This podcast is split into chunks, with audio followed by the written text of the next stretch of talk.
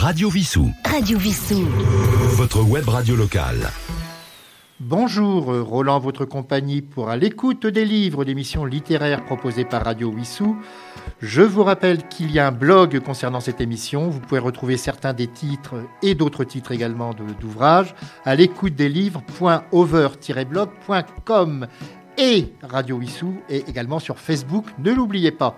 Ainsi que maintenant, nous avons notre YouTube auquel vous pouvez vous abonner.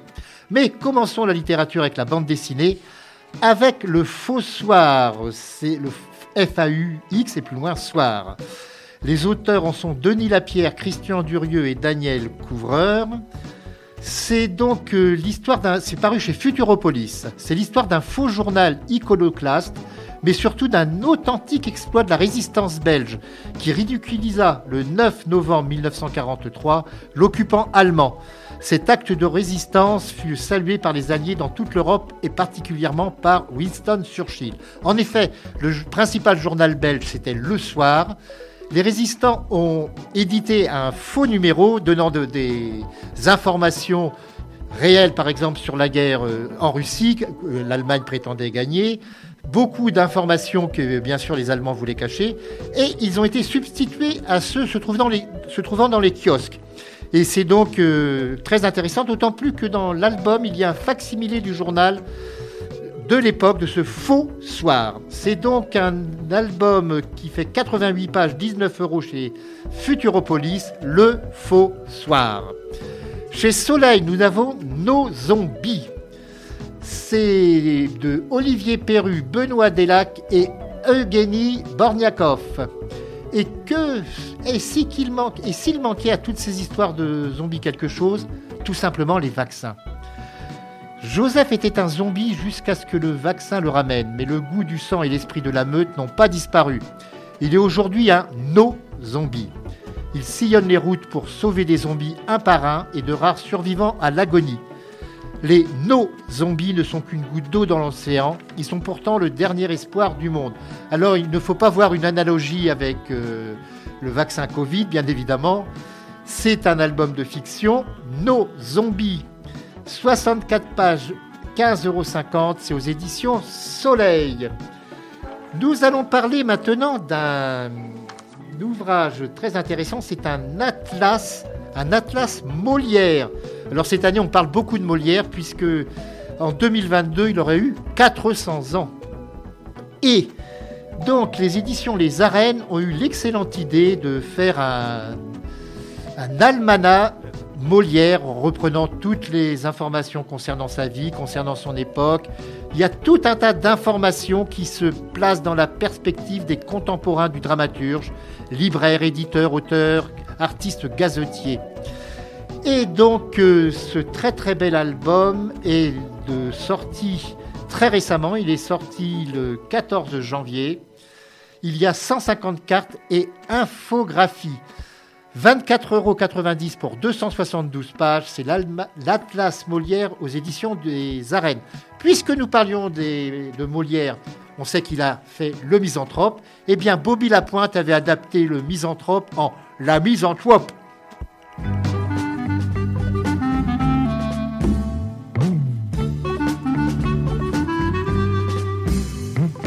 Moi je connais un ami, il s'appelle Alceste. C'est son nom Alceste. Nous on l'appelle Zantop, c'est notre misanthrope. Bonjour la misanthrope. Quand il est à Saint-Top, il vit comme un ascète. Ils sont jamais là-bas, mais quand il est à 7, il vit comme à Saint-Job. Toute la nuit il sort, il fait le tour des boîtes où l'on boite et l'on danse. Il y en a plusieurs à 7, il cherche Célimène, sa doudou fiancée. A vu Célimène pas là, à la fin il a tout vu, lui dit ce qu'il pense. N'est pas content, tu sais, il dit fuyons ces boîtes de lait condensé. Ah, parce que c'est son mot, ça. Parce que lui, il dit que ceux qui dansent dans ces boîtes, ils sont à feu. Et quand il s'arrête de danser, il dit c'est des boîtes de lait condensé. Et voilà, et ça fait rigoler. Oh, oh, oh, oh là là, oh, oh bon bateau. Mais lui, il est en colère et il dit agressant des Molières. Non, je ne puis souffrir cette lâche méthode. Il aime pas qu'affecte la plupart de vos gens à la mode. Il aime pas la mode et je ne rien tant que les contorsions. L'aime pas le jack de tous vos grands faiseurs de protestation. Il aime pas du tout. Viens, viens, ma Célimène, viens, viens, je t'amène. Allez, viens, va, laisse ces sapajou faire ensemble joujou. Il danse jack toute leur flatterie et leur cajole i. Avec les mains, c'est rien que du chiquet de la cour de biquet. Ah, ça c'est son mot, ça encore. Parce que lui, il passe pour l'amour, pas besoin de faire des manières. Lui, tout de suite, allez, boum boum. Et voilà, c'est pas compliqué. Mais Célimène, c'est pas ça du tout. Elle veut pas tout de suite boum boum, parce une grande coquette. Et puis d'ailleurs, tu vas voir. Mais notre Célimène dit pas toujours ah mais non. Oh non, au contraire, bien souvent, elle le dit ah mais non. C'est ça, moi j'aime conversation de garçons plus amène, oui. Amène signifie doux, puis je suis pas Cendillon, je rentre pas à minuit. Si tu crois qu'en amour y a pas besoin de haute va donc chercher ailleurs qui peut faire ton bonheur. Pour gagner une guerre, il faut faire des manœuvres. Mets du miel sur ton piège pour attaper mon cœur. Et bien voilà. Et tout ça, c'est de la diatribe. Elle est comme ça, Célimène. Elle aime avoir beaucoup d'amoureux qui font nanana des manières. Oh oui, mais tout ça, c'est bien triste. Et ça donne envie de partir et chercher sur la terre un endroit écarté où d'être homme d'honneur, on est dans la liberté. Comme il a dit un copain à moi, seulement voilà, il n'y en a pas. Tout est loué depuis Pâques, alors qu'est-ce que tu veux faire? Radio Vissou. Votre web radio locale. C'était donc Bobby Lapointe. Nous continuons notre euh, tournée de littérature avec Iron Widows. Alors c'est de Xiran Jai Zhao. Alors c'est chinois, un ouvrage chinois et un auteur chinois comme vous devez le penser bien. Et c'est un roman de science-fiction puissamment féministe, ancré dans un univers absolument original, inspiré de la Chine ancienne. Et c'est paru dans une maison d'édition dont je ne vous ai pas encore parlé depuis le début de cette euh, nouvelle série. Il s'agit de la, Martinière Jeunesse. Nous sommes plongés par l'énergie psychique combinée de couples de concubins, les chrysalides, ces gigantesques machines de guerre défendant la grande muraille de Huaxia des attaques des envahisseurs qui s'appellent les Undun. Mais chaque bataille se solde presque systématiquement par le décès de la concubine. Et pour venger sa sœur morte au combat, Wu Zitian s'engage dans l'armée où elle espère être associée au meurtrier de sa sœur. Grâce à sa force psychique extraordinaire, elle sort victorieuse de sa première bataille et devient la concubine de Li Shimi, le pilote le plus dangereux et le plus controversé de Huaxia. Iron Widow de Xiran Jai Zhao, c'est un ouvrage qui fait 480 pages que les jeunes peuvent lire à partir de l'âge de 14 ans et les adultes bien évidemment, et son prix 20 euros paru à la Martinière Jeunesse. Continuons avec Scène de la vie post-moderne. L'auteur les auteurs en sont Maxime Morin et Marguerite Henbel. Et c'est un, c'est paru euh, donc euh, le 27 octobre dernier, cela quelques mois déjà. C'est paru aux éditions Les Équateurs. Quand l'humour noir rencontre le dessin, quand le vintage naïf des illustrations côtoie les dialogues nihilistes des personnages, cela donne un livre illustré irrésistible, une décharge électrique oulipienne, anard et terriblement salutaire dans notre époque trop sérieuse. L'absurde naît du quiproquo, du décalage entre une situation et le discours que l'on produit dessus, du détournement des images et des mots, du pastiche et de la parodie. C'est un recueil enlevé pour photographier les travers de notre époque, les idéologies, les tics de langage. Cet ouvrage euh, fait 14 euros, donc euh, paru aux Équateurs. Et puisqu'il s'appelle Scène de la vie post-moderne, eh bien nous allons écouter une ancienne chanson de Léo Ferret, La vie moderne.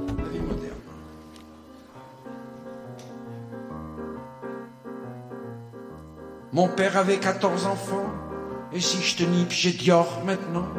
Aucun rapport, évidemment. Ta vertu s'est mal défendue, jamais personne n'en a rien su. Moi, quand je l'ai su, il n'y en avait plus. Avec dirons de fécondants, la biologie fait des enfants qui rentrent tout seuls chez leur maman. Non. Dans les labos, il y a des cornus. Et dans la rue, il n'y a plus de cocu. La poule fait l'œuf, mais ne chante plus. Les filles avaient les bas tirés et des culottes tout ajourées qui éclairaient mon crépuscule. Aujourd'hui, elles ont des collants qui collent aux yeux de leurs amants et l'amour meurt, le crêpe sur le cul. Les usines, il n'y a plus personne, ça fait plus net quand midi sonne et que Miss Robot danse la polka. Il y a des boulons électroniques qui se vissent tout seuls, c'est fantastique, et qui vont pas au syndicat. Ah, me non, mais c'est intéressant ça. La vie moderne. Vie moderne. Les journaux, c'est comme les pansements, faut en changer de temps en temps, sinon ça vous froisse les idées. Et puis d'abord, faut pas d'idées, car les idées, ça fait penser. Et les pensées, ça fait gueuler, vieux.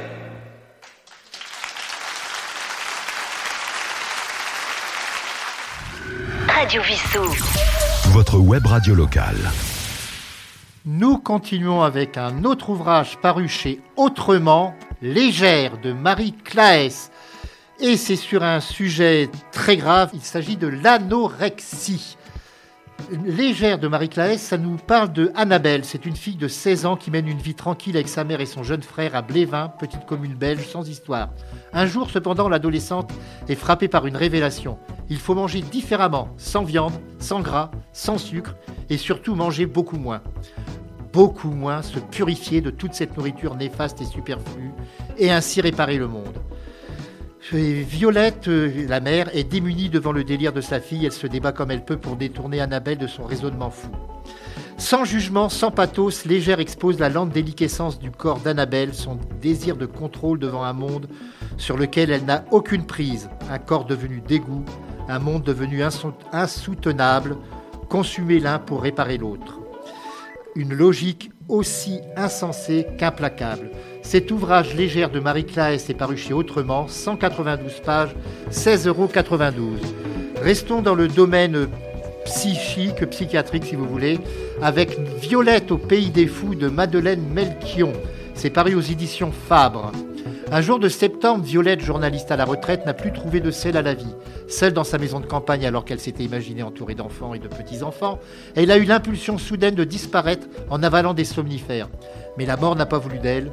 Au terme d'un voyage picaresque dans une ambulance déglinguée, elle débarque dans un hôpital psychiatrique un peu isolé, édifié au milieu d'un bois. C'est le bois des fous. Et l'épopée de Violette est inspirée par l'expérience de l'auteur, mais qui pourrait être aussi celle de chacun d'entre nous à un moment de vertige, témoignant de la frontière ténue entre la santé mentale et l'accès à la folie. Ce livre plein d'humour a aussi le mérite de nous raconter sans jugement la vie réelle dont ceux dans le désespoir assumé frôlent parfois l'art de vivre. Mars Madeleine Melchion, Violette au pays des fous, c'est chez Fabre. 160 pages, 15 euros. Eh bien, nous allons parler un petit peu de la folie dans une chanson de Francis Blanche. Francis Blanche a fait beaucoup d'humour, mais parfois il allait vers le tragique avec Ça tourne rond.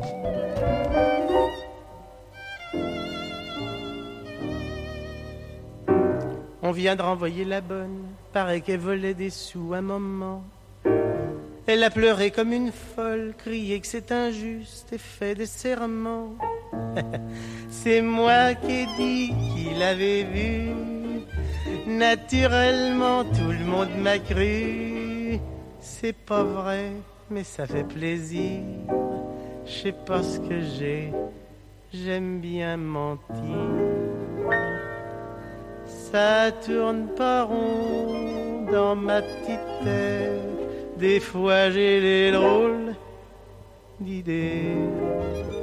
C'est pas ma faute, mais quand je m'embête, faut que je fasse des bêtises. J'aime bien casser deux, trois vitres et faire croire après que c'est les courants d'air.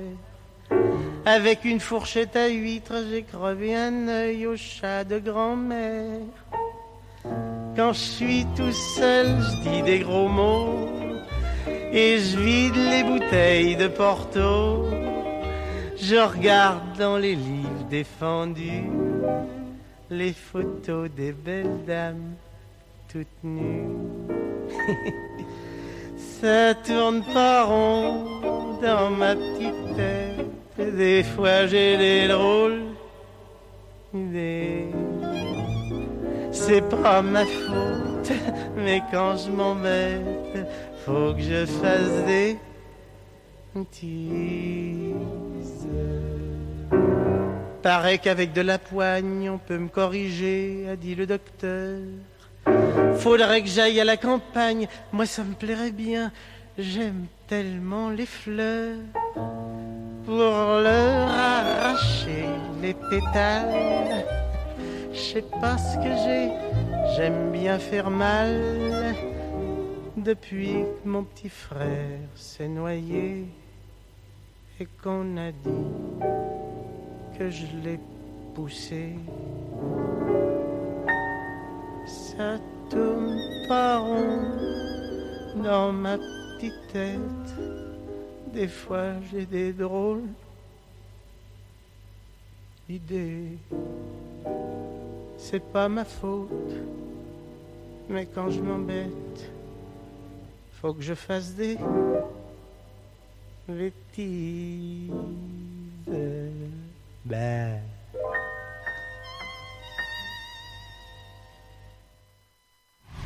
Radio Vissou. Votre web radio locale. Une très belle chanson de Francis Blanche. Passons maintenant à Une si longue haine de Martine Delhomme. C'est paru aux presses de la Cité dans la collection Terre de France. Ouvrage de 384 pages pour 20 euros. C'est l'histoire de Charlotte qui s'est jurée de ne jamais revenir à Sarlat. Mais comment refuser un dernier adieu à Louise, celle qu'il a élevée comme une mère? Charlotte, elle a la quarantaine, elle partage sa vie entre sa fille de 12 ans dont elle assure la garde partagée depuis son divorce et la librairie qu'elle possède en Marle. Un jour, elle reçoit une lettre de sa tante Louise. Le ton est désespéré. Louise, en phase terminale d'une longue maladie, souhaite voir Charlotte une ultime fois. Pour Charlotte qui n'a pas revu sa famille depuis 28 ans, le dilemme est cruel. Elle décide pourtant d'entreprendre ce voyage à Sarlat car elle doit tout à sa chère Louise qui était pour elle une seconde mère. Mais à l'idée de revoir son père, son frère et sa belle-mère, elle a l'impression de se précipiter dans un traquenard. Haine, amour, jalousie vont jalonner son retour aux sources. Une si longue haine de Martine Delhomme, c'est aux presses de la Cité. Passons maintenant aux éditions Deville. Anna Laura Rusinka nous propose Songe de cèdre. Songe de cèdre, cela nous entraîne à suivre deux générations de femmes libanaises, mères et filles, entravées par les traditions du Moyen-Orient et la guerre civile. Leur destin se frotte à d'autres cultures et d'autres pays, de la côte d'Ivoire à Paris. Cet auteur, Anne-Laura Rusinka, est née à Varsovie dans les années 60, sous le régime communiste. Elle a grandi dans une famille considérée comme l'ennemi public numéro un du prolétariat. En 81, elle s'installe à Paris, peu avant l'état de siège établi par le gouvernement polonais. Et en 2015 paraît en Pologne son premier livre, dans lequel elle raconte l'état de guerre civile en Pologne et la vie en émigration sous le titre Zagubieni wi Parizzu. Elle est membre de l'association franco-polonaise Saison de culture qui réunit des intellectuels et des artistes de tout domaine. Et cette fois-ci, donc, elle nous emmène au Liban. Songe de cèdre de Anne Laura Roussinka, c'est aux éditions Deville. 360 pages, 23 euros. Nous allons refaire une pause musicale avec Louis Chédid. Moteur.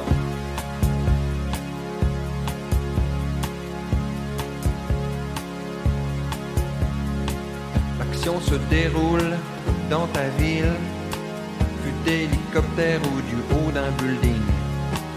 Et puis la caméra zoom avant jusqu'à ton appartement. si soit-il. tel est le nom du film, comme il est dit dans le scénario. Trop plan de toi dans ton berceau, comme il est précisé dans le script. Lumière tamisée, flou artistique. Ah, tel est le nom du film. Sur la bande-son, une cloche qui sonne. Fondue, enchaînée sur la cour d'une école. Un lièvre, une tortue, trois mousquetaires et plus tard les fleurs du mal de Charles Baudelaire.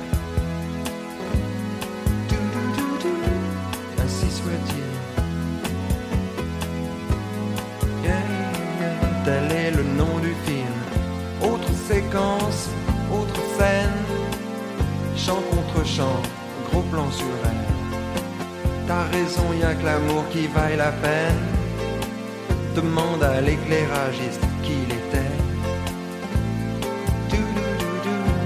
Ainsi soit-il. Tel est le nom du film. Flashback, tu regardes en arrière. Toutes les choses que t'as pas pu faire. Tu voudrais disparaître dans le rétroviseur, mais personne n'a jamais arrêté Hmm, ainsi soit-il. Yeah. Tel est le nom du film. Travelling sur un corbillard qui passe, sans faire de bruit, sans laisser de traces. Un bébé qui pleure dans la maison d'en face. Quand quelqu'un s'en va, un autre prend sa place. Soit-il. Tel est le nom du film. Alors la caméra zoom arrière et tu remontes dans l'hélicoptère.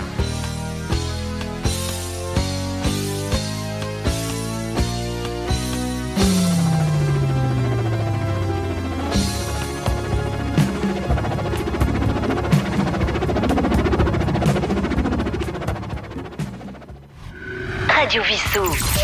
Votre web radio locale. Nous allons terminer cette première partie avec des romans policiers et nous commençons aux presses de la cité par Bain de minuit à Buckingham de S.G. Bennett. Eh bien, nous avons vu de nombreux détectives excentriques euh, dans de, différents romans policiers qui existent depuis toujours. Mais là, imaginez-vous que le détective de Bain de minuit à Buckingham, c'est Sa Majesté Elisabeth II en personne. En 2016, euh, cette année a été chez eux euh, en Grande-Bretagne marquée par le Brexit et elle s'annonce difficile pour la reine Elisabeth II. Alors que l'un de ses tableaux préférés disparu de sa collection privée réapparaît mystérieusement, l'ambiance au palais de Buckingham est gangrenée par une vague de lettres anonymes et le cadavre d'une femme de chambre retrouvée au bord de la piscine. C'en est trop pour la souveraine, elle va mener l'enquête, secondée par Rosie Ochodi, sa secrétaire personnelle, une brillante jeune femme d'origine nigériane qui saura l'aider à démêler ce sac de nœuds. Alors c'est le deuxième volume dans lequel nous trouvons la reine Elisabeth. Il y avait eu Bal tragique à Windsor. Et il y a toujours une bonne dose d'humour anglais, des anecdotes passionnantes et très documentées et sur la vie politique et personnelle de la reine. Bain de minuit à Buckingham de S.J. Bennett. Et nous terminons cette première partie avec un autre roman policier, La Dame Blanche de Denis Zott. Ça, c'est paru donc euh, chez Hugo Thriller. L'auteur que je vous le présente, il est né à Strasbourg, c'est un spécialiste de la communication des collectivités locales qui a sillonné l'Hexagone afin de trouver, avant de trouver son port d'attache dans le plus célèbre des villages de France, Saint-Tropez. Quelle est l'histoire de la Dame Blanche? Eh bien, nous sommes dans un étrange manoir dans Lyon qui abrite un terrible secret. Une recluse blonde au visage de geisha dont l'existence n'est connue que d'une poignée de personnes. Lorsqu'une nuit, un mystérieux commanditeur la fait enlever, rien ne se passe comme prévu. Un accident à quelques kilomètres du point elle doit être livrée à Puech-Bégou dans le Tarn, et c'est la fuite, traquée par les chasseurs et les chiens de l'impitoyable baron, le maire du village. Recherchée par les renards, les ennemis jurés de baron, la dame blanche est livrée à elle-même, alors que la contrée est cernée et que la famille de la jeune femme convoque des moyens d'envergure pour la retrouver. C'est donc un roman palpitant, format poche, donc 400 pages, mais seulement 8,50 euros. La Dame Blanche de Denisot. Et comme nous venons de parler de la Dame Blanche, nous allons écouter Moustaki et Barbara dans La Longue Dame Brune.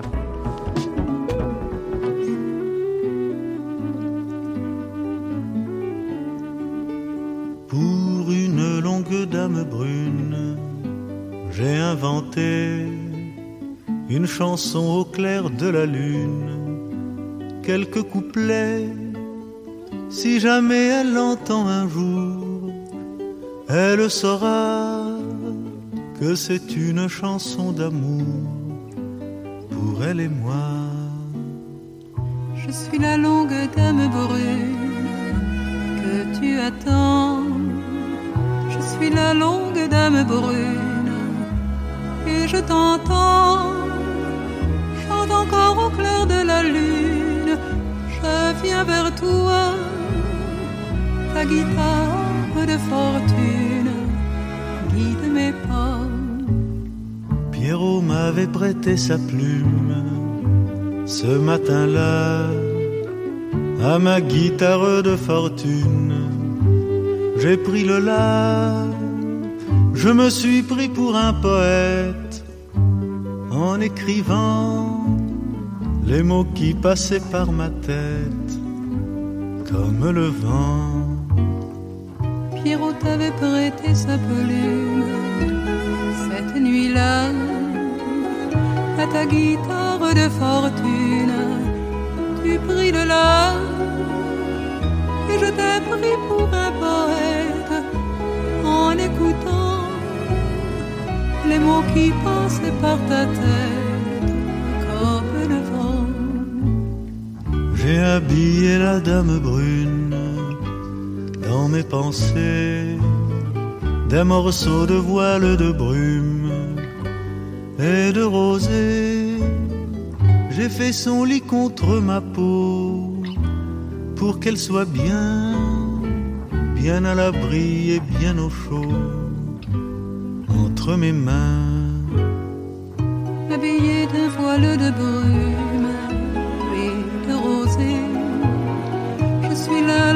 dame brune de ta pensée. Chante encore au clair de la lune, je viens vers toi à travers les monts et les dunes.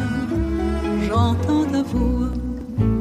Pour une longue dame brune, j'ai inventé une chanson au clair de la lune, quelques couplets.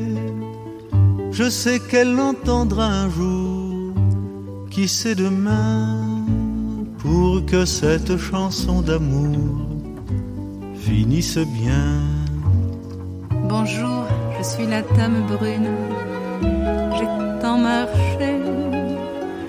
Bonjour, je suis la dame brune. Je t'ai trouvé.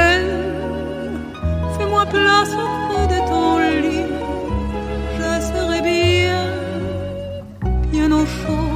bien l'abri contre tes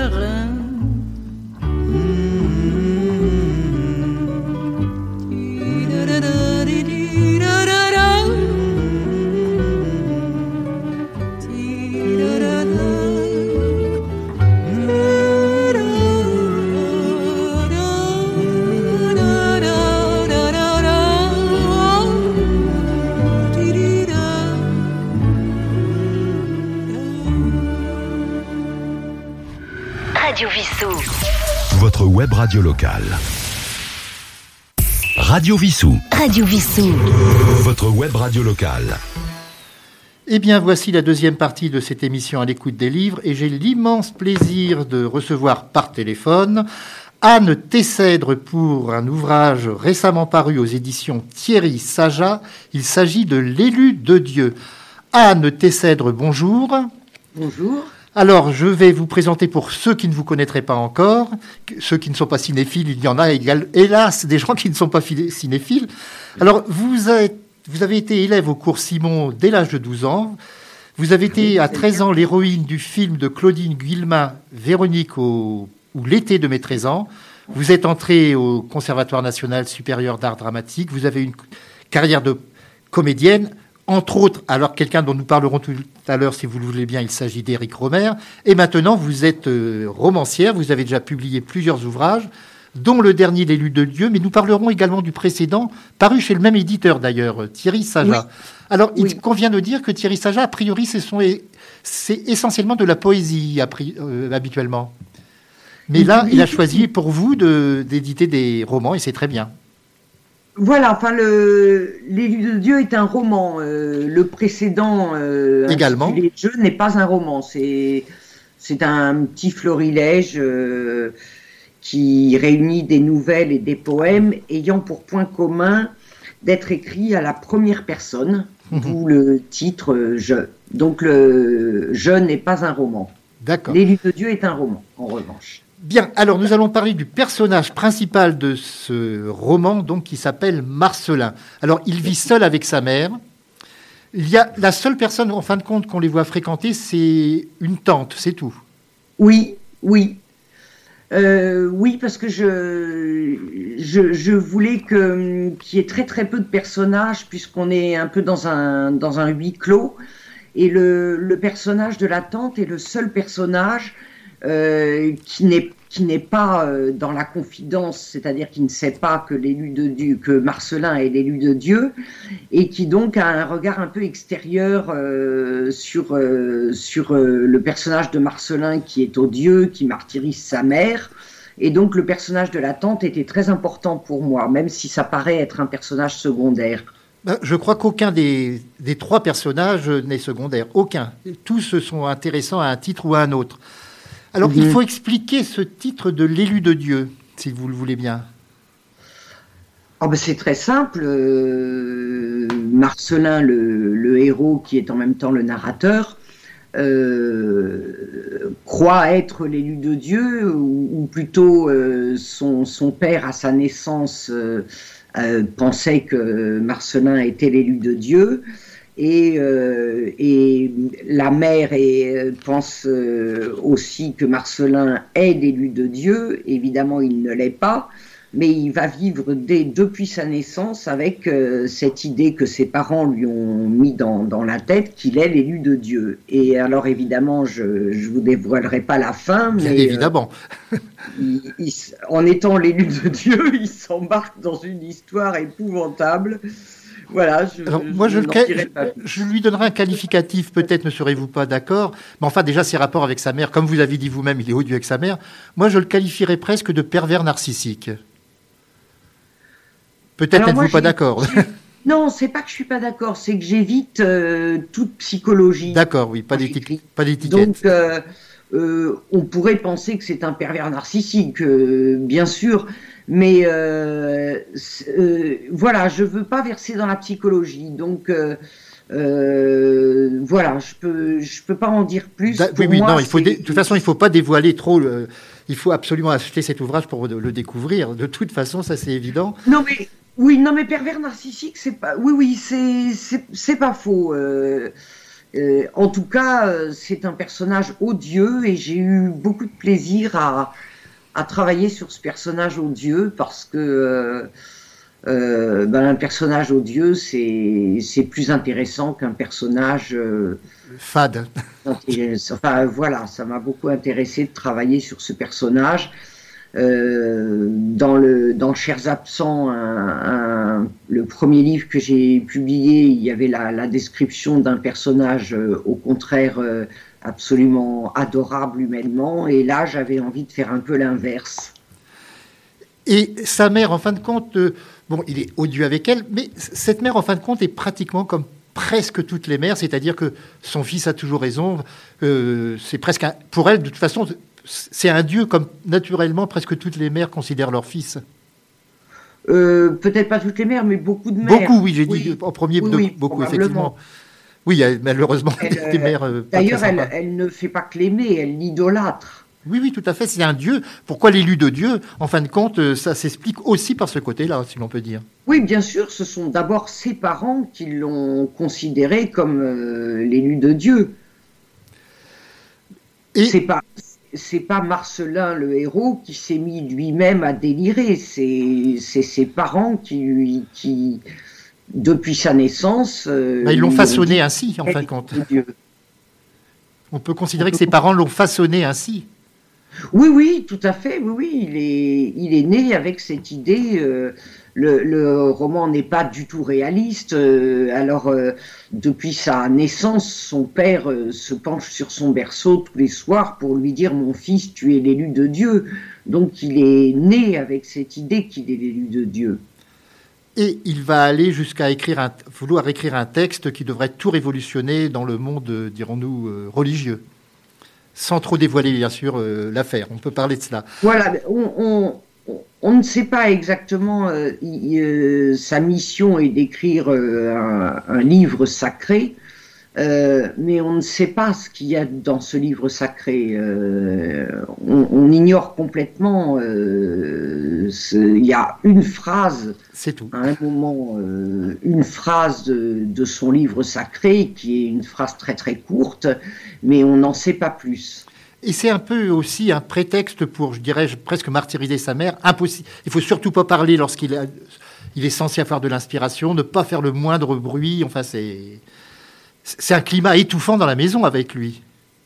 Ah oui, je pense que c'est un climat assez angoissant. Euh, mais euh, euh, pour les, les, moments où il, où il est en colère contre sa mère parce qu'il a perdu une phrase au moment où elle s'est mise à parler, euh, je ne sais pas comment c'est pour les autres écrivains, mais en tout cas pour moi, là c'est quelque chose dont je me suis, euh, je inspiré de, de ma propre expérience d'écrivain, c'est-à-dire que quand j'écris, si quelqu'un passe et me parle, euh, je peux perdre une phrase euh, essentielle et c'est terrible, une, idée perdue, quand, on écrit, c'est terrible. C'est-à-dire que vous commencez à écrire avec l'idée qui est bien claire à l'esprit, tout d'un coup on vous parle, euh, l'idée commence à se brouiller, et puis tout d'un coup on, la perd complètement et, c'est fichu.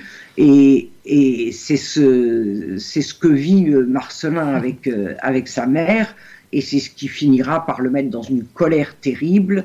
Et euh, alors je ne dis pas qu'il, le sort qu'il va réserver à sa mère, mais euh, non, non, non, il faut lire le livre. Mais j'ai pensé à quelque chose. En fin de compte, euh, ce comportement, est-ce qu'on ne le trouve pas également au cinéma ou au théâtre Quelqu'un, soit avec des metteurs en scène qui ont été gênés par un bruit, qui se mettent tout de suite en colère, ou un acteur qui perd ses moyens à cause aussi d'un bruit. Est-ce qu'on ne le trouve pas également dans ce milieu-là?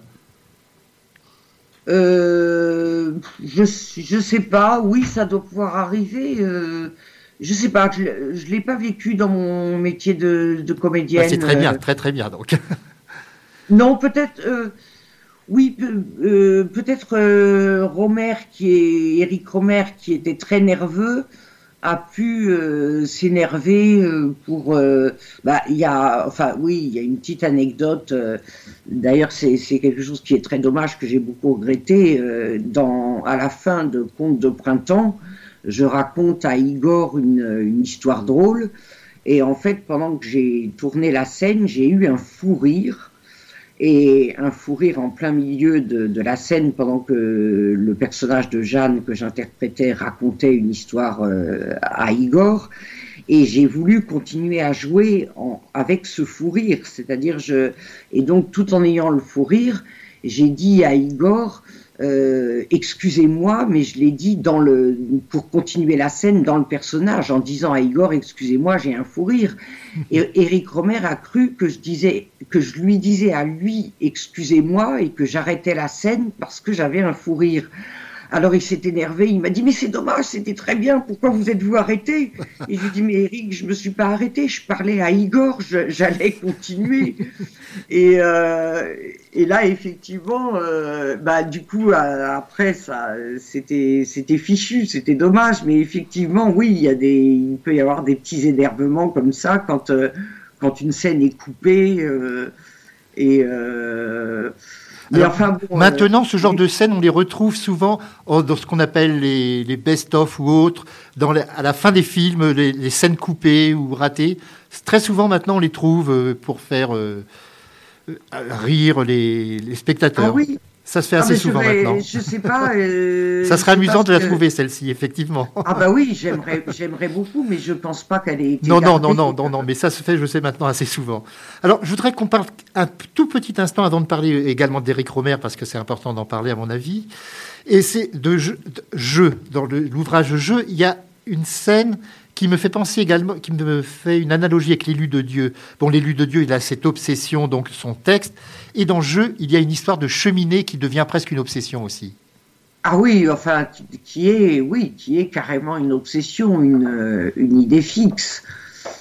Euh, oui, euh, en fait, cette, cette, euh, cette histoire complètement folle de, de cette fille qui, qui veut absolument avoir une cheminée euh, euh, au 26e étage d'une tour sans conduite cheminée, qui fait construire cette cheminée, qui ensuite la fait démolir. Et cette histoire complètement folle est vraie. Et qui s'endette. J'ai eu un jour cette espèce d'obsession, tout d'un coup, d'avoir une cheminée alors que j'habitais dans une tour. Et je l'ai faite monter. Ensuite, quand j'ai vu que c'était de la folie, je, l'ai fait démolir. Et j'en ai fait une nouvelle. D'accord. Alors nous allons, si vous le voulez, alors si vous le voulez bien, nous allons parler de Romer maintenant, de Contes de printemps en particulier. J'ai recherché, j'ai relu des critiques de l'époque et j'ai vu entre autres qu'on avait évoqué une perfection plastique, ce qui est tout à fait mon avis d'ailleurs. Qu'en pensez-vous? À propos de moi À propos du, du film en Ah non, lui-même, à propos du, film. Ah oui, parce qu'à propos de moi, là, je ne connais pas. Non, non, à propos du film, tout à fait. Et, et d'ailleurs, euh, euh, le, le printemps, euh, le, le, le printemps est, est merveilleusement présent dans, dans ce film. C'est-à-dire que le, le printemps est presque un personnage du film. Et les lieux, les lieux ont beaucoup d'importance euh, chez Eric Romer. L'esthétique a beaucoup d'importance. Il, euh, il ne filme jamais un lieu par hasard et euh, il y a toujours une recherche d'esthétique. Et aussi bien dans les, dans les lieux euh, extérieurs, les, les- la nature, que dans les, que dans les appartements, euh, souvent appartements parisiens. Et euh, oui, c'est, l'esthétique est très importante chez Romer. Et s'il vous plaît, j'aurais voulu que vous nous parliez un peu de sa direction d'acteur. Comment cela se déroulait-il? Parce qu'il y a des metteurs en scène tyranniques. Bon, par exemple, autrefois, il y a eu Clouseau qui était connu pour être très tyrannique. En ce qui concerne Ah Eric non. Romer, comment qu'en était-il? Ah non, il n'est pas du tout tyrannique, c'est, il est merveilleux. J'ai du mal à en parler au passé d'ailleurs, c'était un homme absolument merveilleux. Et en fait, euh, c'est très curieux la direction d'acteur avec Eric Romer, parce qu'en fait, euh, il y a un long travail de préparation avant le, film. Et euh, une fois qu'il a déterminé les, parce qu'il écrit d'abord un, scénario incomplet, ensuite il rencontre les acteurs et actrices qu'il désire pour le film, et ensuite il termine les dialogues en fonction des, dialogues qu'il a eus réellement avec les acteurs ou actrices. C'est-à-dire que il s'inspire un peu de chaque actrice ou acteur pour, euh, pour euh, achever le portrait des personnages. Et donc, une fois qu'on arrive au tournage, il, ne dirige pratiquement plus parce qu'il sait très bien comment on va jouer. Ça paraît très, très étrange, mais c'est la vérité. Il sait, d'après les répétitions où il nous a entendu dire les textes, où il s'est un peu inspiré de, de, de chacun de nous, il sait très bien ce que ça va donner devant la caméra. Donc, une fois qu'on est sur le tournage, il dirige très peu. Mais, mais il, il sait, il contrôle tout, il sait très bien comment on va jouer, mais une fois qu'on est sur le tournage, il y a très peu de direction d'acteur. Mais c'est Et c'est on n'est pas libre, on n'est pas libre parce que euh, déjà on dit un texte qui est assez littéraire. Euh, on parle pas forcément comme ça dans la vie, donc on n'est pas totalement libre. Mais euh, euh, la rencontre entre chaque acteur ou actrice euh, et le texte, euh, c'est une sorte d'alchimie qui fait que Romer obtient exactement les effets qu'il veut. Et c'est ce qui fait que ces films sont pratiquement tous considérés comme des chefs-d'œuvre. Nous allons. Euh, oui, oui, oui, euh, oui, il a une place très particulière dans le cinéma français parce que ça reste du cinéma d'auteur, mais c'est peut-être euh, c'est peut-être le, le, cinéma d'auteur le plus le plus connu, enfin le plus le plus accessible à tous. Alors euh, oui, il a il, a vraiment euh, enfin quand on parle de Romer, on dit souvent le maître.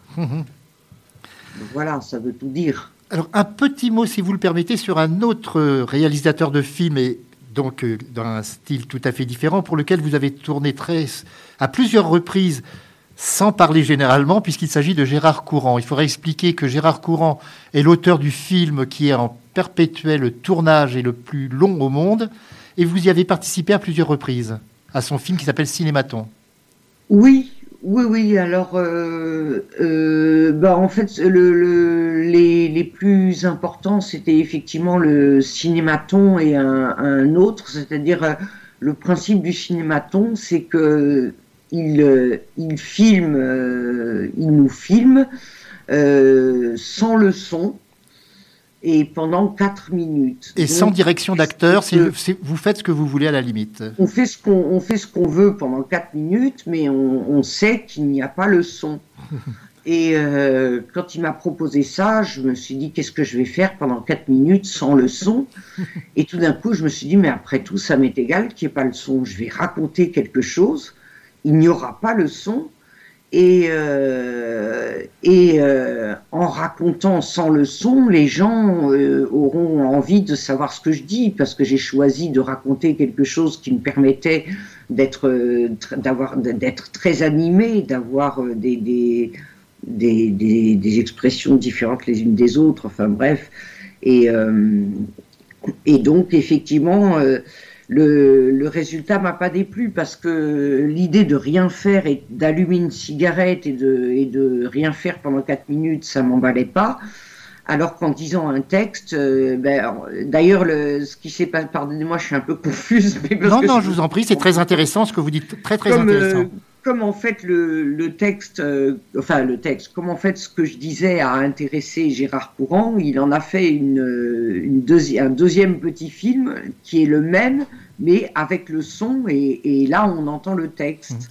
Et vous en avez tourné un autre dans la série Couple avec lui également Oui, enfin les couples, oui, il y en a eu plusieurs, mais euh, euh, à vrai dire, ça m'intéresse un, peu moins les, les vidéos de groupe. Bon, c'est c'est différent, mais là, d'ailleurs, en fait, dans le, texte de, du cinématon, qui ensuite a été repris euh, avec le son, euh, ce qui l'a intéressé, c'est que je, racontais que euh, je ne suis pas l'héroïne de, de Contes de printemps, contrairement à ce qu'on pourrait croire. Alors voilà, je développais cette idée, c'est-à-dire que parce qu'en fait, dans les dans les films d'Éric Romer, le héros ou l'héroïne est toujours celui qui fait avancer l'action. Euh, et là, euh, la personne qui fait le personnage qui fait avancer l'action dans Conte de printemps, ce n'est pas Jeanne que j'interprétais, c'est Natacha, interprétée par Florence Darel. Et c'est Natacha qui agit, qui manipule, qui manigance. Et c'est donc elle, finalement, le, le, rôle principal. Et le rôle de Jeanne, très, bizarrement, alors on, croit que c'est le premier rôle, mais pour moi, c'est pas le premier rôle, c'est, une sorte de, de double de, d'Éric Romer. Et, et ce double d'Éric Romer euh, regarde, euh, observe euh, Natacha qui manigance un petit peu tout le monde. Et donc, en fait, le, personnage de Jeanne, ce serait plutôt le regard d'Éric Romer sur les autres protagonistes de l'histoire. Et Jeanne, effectivement, est très, est très observatrice dans le film, et elle est le regard sur les autres. Bien. Nous allons bientôt arriver au terme de cette émission. Alors, je rappelle que votre ouvrage est paru aux éditions Thierry Saja. Thierry Saja, donc, beaucoup de poètes y sont édités. Et il y en a un, je crois que vous appréciez, enfin, j'en suis même sûr que vous appréciez beaucoup. Il s'agit de Jean Berthaud. Ah oui, oui, ah bah Jean Berthaud, c'est. C'est, c'est, un, oui, c'est un, un grand, poète. Euh, euh, malheureusement, la poésie maintenant euh, trouve très peu de lecteurs mais, euh, mais c'est, c'est, un, il a un très grand talent et, Et, Je crois que c'est un des rares à faire de, nos jours des, sonnets exceptionnels. Ah oui, oui, oui, il a une très grande culture. Il, euh, il maîtrise, il maîtrise parfaitement le, le, sonnet. Euh, c'est un, un vrai poète, c'est pas un poète du dimanche. Euh, c'est quelqu'un de très cultivé et qui. Et alors, euh, c'est aussi un, un, être humain absolument adorable. Toutes les personnes qui le connaissent l'aiment. Et d'ailleurs, je pense à lui en ce moment parce qu'il il est dans un EHPAD et, et il n'est pas bien du tout en ce, en ce, moment. Je pense beaucoup à lui. Je ne sais pas s'il écrira d'autres poèmes. Alors, je peux faire une confidence à nos auditeurs. Il, a, il fait une chose qui est quand même merveilleuse, je n'avais encore jamais vu ça. À ses amis, parfois, il envoie des sonnets. Il écrit, vous, vous ah, recevez une enveloppe, dedans, il y a un sonnet. C'est exceptionnel. Bien sûr, et c'est pas parfois, c'est. Très souvent, Il envoie tous ses poèmes. Euh, jusqu'à maintenant, maintenant euh, malheureusement depuis qu'il est dans cette EHPAD, euh, il, a, il a lâché sa plume, et, hélas, mais je recevais euh, deux ou trois fois par semaine les poèmes de Jean, et j'étais pas la seule. Non, non, je le sais. Je, je, je pourrais citer des noms, mais je ne le ferai pas puisque euh, certains, c'est grâce à d'ailleurs à, un ami commun que je l'ai découvert moi-même. Anne je vous remercie beaucoup. Alors je rappelle le titre de cet ouvrage, L'élu de Dieu aux éditions Thierry Saja. Alors il y a un site sur lequel on peut vous retrouver. Je peux le donner si vous le voulez bien, puisqu'il est en quatrième de couverture de votre ouvrage. https deux points deux slash et en un seul mot Anne Tessèdre T E Y 2 S E D R E.fr. Je répète http deux petits points, deux slash, Anne en un seul mot, .fr. Cet ouvrage, je vais donner un peu plus de précision, il a 155 pages, prix 14 euros, ce qui est pas cher du tout parce que c'est beaucoup de travail de créer un livre tout de même. Il faut quand même le rappeler, c'est quand même un, effort, euh, comme pour employer une expression un petit peu vulgaire ou ancienne, on mouille sa chemise pour écrire un livre. Alors encore merci à vous, Anne Tessèdre. Et je vous, je vous, le dis ainsi qu'à nos auditeurs, deux, deux, jours à peu près après la diffusion de cette émission, la chronique de, de, votre livre sera sur le blog de, que j'anime de cette émission, le blog qui s'appelle à l'écoute des livres, blogcom Mais je vous l'adresserai par courrier euh, pour que vous puissiez en profiter. Merci encore à vous. J'ai été très très heureux de vous recevoir aujourd'hui. Et à très bientôt, j'espère. À bientôt. Au, revoir.